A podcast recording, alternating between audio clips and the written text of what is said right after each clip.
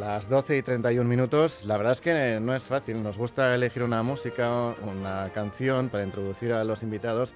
Y en este caso teníamos dudas y hemos elegido esta para introducir al París que describe el autor de este libro que nos presenta hoy, pero que yo creo que el Way sobre el tejado puede servir, no sé lo que me dirá el autor, porque era eh, además el nombre de un cabaret parisino que abrió en 1922 y que fue punto de encuentro de artistas y autores de vanguardia y que las protagonistas de este libro, Alice y Kiki, conocían también muy bien. Máximo Huerta, empecemos por el, principio. Buenos días, bienvenido. Muy buenos días, muchísimas gracias. La música perfecta, sobre todo por lo que lleva a ese contraste de aquel nightclub que había también. El Buey sobre el tejado, que era también el título de esta obra de Darius eh, Milhaud, con estos ritmos de aires eh, sudamericanos que chocaban con el romanticismo de la época y que no gustaba mucho a la burguesía de la época. Y que chocaba también con, el, con lo que sucedía en ese, en el, ese local francés de los años 20, esos locales que abrían y que cerraban, esa mezcla de nightclub, eh, bistro, en el que sucedía arte, se trabajaba, se creaba, se ligaba, todo sucedía bajo ese tejado. Oye, por cierto, antes de entrar, ¿cuánta gente eh, a saludarte, Máximo? Qué eh, maravilla, ¿no? Aquí, sí. Digo, fuera del estudio. Es que es una gozada. Sí, estaba ahí charlando y eh, con Chani, que yo no, no, le ponía cara, pero le pongo cubierta a sus libros en la y le digo, te tengo en novedad de Chani. Entonces me ha hecho mucha ilusión saludarla. También estaba ahora mm, saludando más compañeros de aquí. en esta sede hay mucha gente y bueno, pues es verdad que has venido en varias ocasiones a. Eh, sí, sí, vengo y es como venir, a casa. Sí, de venir verdad. a casa. Sí, sí, venir aquí, sí, me siento y además es como el arranque, no una novela no empieza si no pasas por aquí. Ah, sí. Eso decía, mira, Concha Velasco, que siempre en el Arriaga arrancaba su... Pues mira, Concha Velasco siempre ha sido un gran ejemplo eh, respecto a, todo lo cultural, por cómo se entregan las entrevistas, por cómo se entregaba, y, por, y porque esto ha sido, esto es eje. Si algo funciona aquí, si algo va bien aquí, si algo se aplaude aquí, si algo se lee aquí, eh, va a gustar. Buena suerte. Somos un, no sé, una, un termómetro. Plaza, una plaza interesante. Sí, sí, una plaza importantísima. Estaba pensando que estamos cerca de una glorieta de Bilbao, que es donde vivías en Madrid. Sí, vivía en Madrid, ya la dejé, la glorieta de Bilbao. Vivía en la glorieta de Bilbao y allí era, ese era mi centro, ese era mi epicentro del mundo, en, en esa glorieta. Ya no vivo aquí, ya no vivo ahí, vivo en, mi pueblo, eh, otra vez, y, y, tan a gusto. ¿eh? Y en París, que viviste una época en la que cuando te alejaste de los focos, de la tele. Cuando fue me alejé fue como irme, sí, mi, refugio y mi paraíso, las dos cosas. A mí, mi París, a mí París me gusta por cómo me siento, por todo lo. París es inspirador. Para, lo ha sido para mucha gente, no descubro nada, pero para mí me sirve siempre para eh, mira, después de un tiempo en el que he vuelto al pueblo y estoy cuidando a mi madre y estoy hay demencia, hay muchos problemas, cáncer, hay de todo lo que puedas tener un hijo y una madre solos en una casa sin hermanos, sin nadie más. Escaparme a este París ha sido como coger un vuelo, aunque sea desde mi habitación, irme hacia otra época, hacia los años 20, salir de ese camino rural en el que estoy, me sirve. La ficción te permite tanto leer, escuchar una canción, mil, mil cosas. El arte te permite huir. Y a mí esta novela me ha permitido, durante unas horas al día, estar en otro lugar con otra gente, eh, lejos de la realidad. Como el río. Siempre, nunca. Ahí, solo es parte de la novela lo dicen en la novela, mira hacia adelante. Esto hay que, esto sigue hacia, hacia adelante. A veces cuesta de verdad. ¿eh? Cuesta mucho y sobre todo, y a veces incluso dices, mira, como no soy río puedo volver atrás, o sea, puedo mm, corregirme, pero en esta novela, como en ese tiempo, eh, había que olvidar y había que seguir hacia adelante, venían de una guerra, y ser río es eh, dejarse llevar, continuar hacia adelante y dejar fluir es muy, es muy sano, es parte de, de esta historia. Me encanta En París despertaba tarde, que es el título de la última novela de Máximo Huerta. Me encantan frases como al inicio ya, ese París entre guerras que estás, del que estás hablando, en el que se mezclaban perfiles de todo tipo, prostitutas, artistas de todas disciplinas, ricos y pobres, que tenían en común que era gente que quería vivir, pero sobre todo olvidar, olvidar la guerra. De ahí que la vida y el placer era un objetivo vital. Me encanta. Es que olvidar es fundamental para vivir olvidar. A veces mm, eh, hay que ser conscientes de dónde, uno viene y de dónde ha estado, pero olvidar es fundamental. Y en ese tiempo en el que el dolor fue muy bestia, muy sangrante, esa primera guerra que deja tullidos, un millón de muertos, eh, eh, gente con, con temblores, producto de todo lo que ha visto, las mujeres de pronto se han quedado solas, eso también las ha liberado al no tener hombres cerca. Y lo que tienen es que son gente muy joven que lo que no quieres con decoraciones, homenajes, que lo que quieres es olvidar. Y olvidar es fundamental en ese tiempo y explica muy bien lo que pasó en esos años 20, lo que pasó en ese tiempo de París, que fue la ciudad más cosmopolita del mundo. Fue una isla para eh, norteamericanos, italianos, alemanes, polacos, españoles. fue la ciudad, nunca ha vuelto a ver una ciudad tan cosmopolita. Y todo pasaba allí porque allí no estaban para recordar, sino para celebrar la vida, que estaban vivos. Que no es poco, y que la vida allí para las mujeres, por cierto, con pintores y de todo tipo, pintores que no se comportaban muy bien, que no les gustaban las barrigas en las mujeres, que les obligaban a abortar, o mujeres que también nos cuentan en un momento que, que no es lo mismo pasar hambre o estar delgada por pasar hambre que estar delgada por quererse meter en un vestido. Ahí está también. Eh, eh, Todo eso convivía en este, eso, Sí, es un tiempo, aunque algunos quieran ponerle un glamour excesivo, es un tiempo muy duro, de frío, hambre, eh, pobreza. Sin embargo, como vienen de un dolor tan bestia, tan salvaje, se suben a la mesa, bailan, se dejan pintar, se dejan fotografiar, se desnudan, hay orgías, hay, drogas, hay, hay excesos, hay experimentación de todo lo que se puede hacer en ese tiempo de velocidad inaudita. De hecho, ejemplo de eso es que había mucha, mucha carrera les dio por hacer concursos de carreras de todo, de camareros con bandejas, ah, de carreras con barriles, con vino, de Montmartre, Montparnasse. Había muchas ganas de correr, que eso escenifica mucho, explica muy bien en qué momento estamos. Y las mujeres eh, se ofrecían en la calle Campan Premier y, Grand Chaumier, que son el eje de la novela, y eh, le llamaban el mercado de modelos. Eran todos los lunes, había que desfilar, calle arriba, calle abajo y esas modelos las, las eh, cogían, las seleccionaban los pintores. Eh, tenías que desnudarte y a veces pagar peaje para poder sobrevivir una época dura. O sea, estamos hablando, hay que entender la época, hay que situarse allí y, y, y ver esa fotografía de cómo lo pasaron, de cómo vivieron. Y yo lo que he hecho es reivindicar esos modelos, modelos que estaban eh, en brazos de hombres que a lo mejor no les apetecía. No, la verdad es que vaya hombres. me hace gracia también, has contado que, eh, sobre todo con la anterior novela, en la que también estaba centrada en la misma tienda de Alice. Ah, bueno, hace 12 años. Hace 12 años, en 2012. Eh, en esta tienda de, de París, que para el trabajo de documentación quiero decir que te documentaste muy bien, que pasaste muy bien en esa fase de previa a la escritura de la novela, porque te fijas mucho en los detalles, en todos los detalles que aparecen por aquí, en la marca de cigarros, en el ron sin etiqueta que beben y tal y todo obsesivo, eso, Obsesivo. Entiendo que en este caso también, que has vuelto, te hacía falta también volver a esto, a tu París y hacer ese trabajo previo. También venía de una novela complicada, una novela literaria que ha tenido mucho éxito, Adiós Pequeño, eh, una novela que convierto la realidad de una familia la convertí en, ficción, en novela. Entonces, lo que necesitaba ahora es una novela luminosa, una joie de vivre, una alegría de vivir. Necesitaba una novela en la que me fuera a otro lugar y que el lector se fuera conmigo hacia unos años que son deslumbrantes, ingeniosos, insolentes, con esa modelo, con esa modista, con esa Kiki, eh, con ese desamor, con esa gran historia de amor. Yo necesitaba, eh, bueno, irme de la mano con los lectores a, este, a esta ficción. Me lo pedía mucho el cuerpo. Y recuperé a una protagonista de una tienda en París. Eh, esto es, mm, es, una novela independiente, autónoma, libre y, ya, y ya muy viva porque ha arrancado muy bien. Y he recogido a un personaje que es mío, Alice, que desde una tienda que la encontré el cartel en una tienda eh, que existe, donde ya por cierto está el ejemplar este de París despertaba tarde, lo tienen en el escaparate, porque mucha gente ha ido a ver la tienda mm, después de aquella novela. Y ya, y ya la han puesto. Entonces los detalles, incluso que ahora sea una tienda de cartas, ahora es una tienda de sobres, cartas, papeles, lacre, y eso me, bueno, me lo puso en bandeja para empezar esta novela de una manera epistolar. Muy bien. Sí, porque epistolar. el poder sanador de la escritura, ¿no? Que te cuentas la verdad cuando escribes, ¿no? Incluso a ti mismo. Sí, y sobre todo si no lo vas a enviar esas cartas a nadie, si el objetivo no es enviarlas, la verdad, el texto es mucho más auténtico, como en aquellos eh, diarios. Aunque uno siempre se miente, la mentira es, es consustancial al, ser humano, nos mentimos y la mentira está muy bien, ¿eh? mentirse está bien. Creo que es sano mentir, mentir a los demás, el exceso de sinceridad creo que es... Sobrevalorado. Está sobrevalorado, no creo en la sinceridad absoluta si no te la he pedido. Pero en esas cartas, en eso que escribe al principio, eh, el inicio de la novela, es eh, solo el lector eh, sabe que está escribiendo, porque ningún personaje más lo sabe. Entonces el lector entra en esa intimidad brutal, desnuda de la protagonista. ¿Es verdad que querías alquilar esta tienda real que existe en París? Sí. Sí. pero... Te quedaste con la librería. Me quedo con mi librería de pueblo, claro, porque no... Pero fue una idea. Pero fue una idea, sí.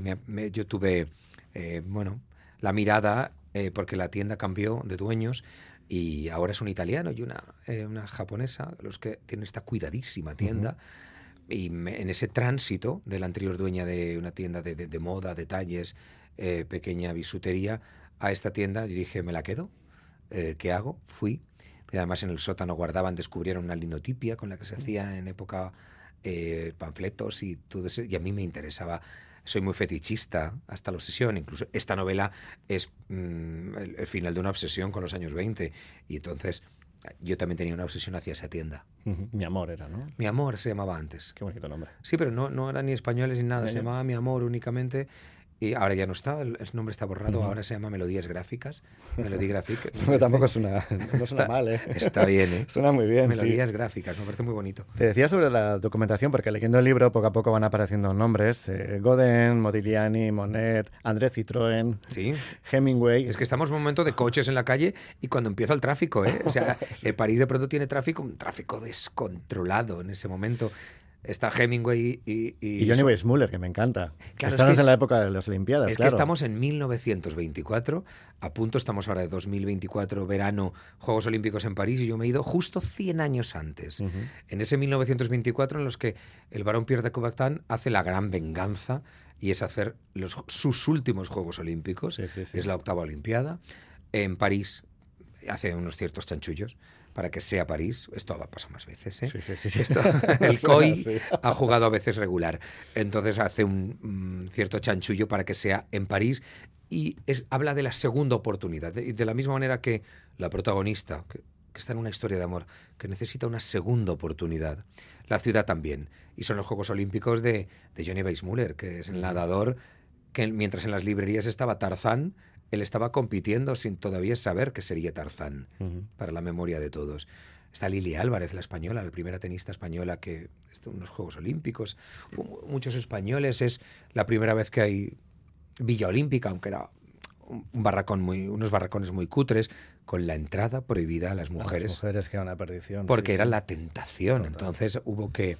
Fíjate con el libertinaje que había. Pero lo que pasa es que los deportistas luego se iban a Montparnasse y creo que toda la prohibición de, la Villa Olímpica la suplían en las, en las terrazas de, Montparnasse. Y que marcan tanto a Kiki y a Alice. Estos Juegos Olímpicos son importantes en la historia. Es novela histórica de época, novela con una gran historia de amor, pero eh, es fiel a la historia, fiel, y esos Juegos Olímpicos marcan a Kiki de Montparnasse, asisten a, a la ceremonia inaugural, el lector asistirá a esa ceremonia, verá mucho mucha semblanza como cómo es ahora. Todo lo que tenemos ahora es heredero de ese tiempo. Que no había pebetero, por cierto. No, es la última vez. Ese detalle no me había quedado. No, no, es la, es la, es la última vez sin pebetero. Las siguientes fueron en Ámsterdam, cuando ya tienen pebetero, pero sí que hubo todos los elementos, logotipo, carteles, eh, frase, eh, Altius Fortius. Eh, o sea que se crean todos esos elementos maravillosos, icónicos de ese, del mundo olímpico. Y yo lo, las introduzco a los protagonistas en estos Juegos Olímpicos también a Hemingway, a Fitzgerald. Es el último año de, de Monet, también de Claude Monet. O sea, está todo ahí. Y esto del detalle de histórico y de ir a, saber un poco, por ejemplo, cómo se construían las vidrieras en eh, la Basílica del Sagrado Corazón de, mm, París, todo eso, claro, te encontraste de casualidad, en realidad, en uno de tus paseos por París, con unas falleras en esas vidrieras y dijiste, vaya, aquí está la novela. Pues imagínate aquí que, tengo la historia. que estás paseando a lo mejor por Florencia y miras y ves a dos vascos ahí pintados en el, en el altar. Pues yo como valenciano sentí lo mismo. ¿eh? Claro, Vi a dos valencianas, están allí, todavía no estaba restaurada, ahora ya está restaurada. Caterine es la jefa de prensa del Sagrado Corazón. Eh, yo pregunté, ella misma dice, no sabía que había dos valencianas, no sabían el deán de la basílica, y eso fue como la génesis para construir esta historia. ¿Por qué llegan allí dos valencianas?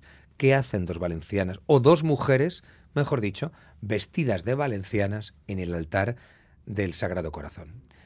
Eh, yo ahí tiré del hilo, nunca mejor dicho, porque llegué a unos talleres que tienen 200 años ya, valencianos, que son los que fabrican eh, bueno, hay muchos talleres ahora, pero ese tipo de tela con esa urdimbre, con ese detalle y ese color en un tiempo que no hay blanco, que no hay fotografía en color, pues me dio más, hilos para tirar y construir esta, mm, esta novela fiel a la realidad. Pero es producto del azar, ¿eh? Es producto de... Me siento enfrente del Teatro Riega o donde sea y digo, ostras, esta caso, esto es una casualidad, me, me ha parecido y fue un regalo. Para mí fue un regalo para construir la novela.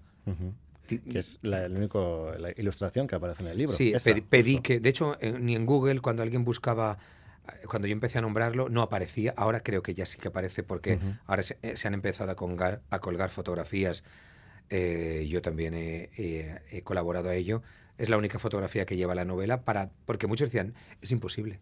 O sea, no puede haber esto. Ahí está. Y de hecho los editores me dijeron, esto es ficción. Digo, no, esto es real. y ahí está, y ha servido para la tienda, esos mosaicos del Sagrado Corazón y esos Juegos Olímpicos, todo eso es una gran historia de amor. Bueno, decíamos que muy satisfecho con la librería. Sí. Sí, muy satisfecho. Eh, muchísima gente va. A... pero de todo el país, ¿eh? Sí, ¿no? Sí, recorren, pero vamos, que. Mm, hola, somos de Cantabria. Eh, he venido con mi madre para ver aquí, comprar. Todo, que si no ha pasado todo es que eh, de todo el país, autobuses, es una pequeña librería, muy pequeña, de la que estoy muy satisfecho.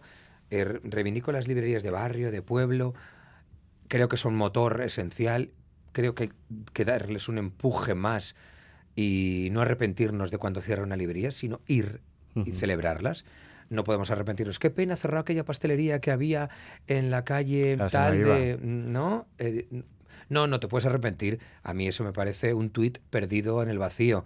Lo que tienes que ir es ir y mantener. Y las librerías son pulmón. En mi pueblo nunca ha habido librería, eh, ni en toda la comarca, y ahora se ha convertido en el lugar en el que van todos.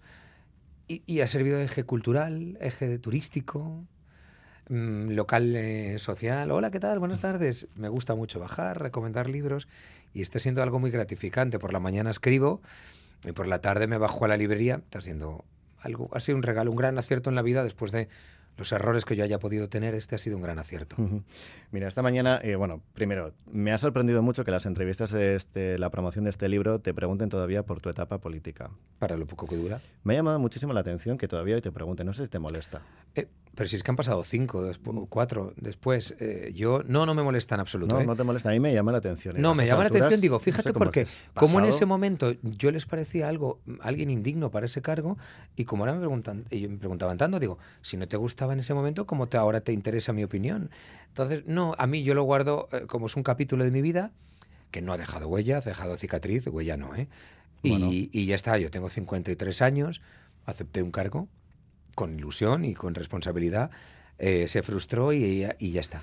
Esta mañana en este programa que empezamos a las seis, en el tramo político, hay otro compañero, Xavi, que me decía, pregúntale si lo vivió como un sueño, por, lo corto que fue, por los siete días. No, no, porque mm, no, no, no. Digo como en plan lo serrano, ¿eh? en plan que, uff, que lo he soñado casi, casi. No, no sucedió, sucedió. De hecho, la, cartera está en mi habitación.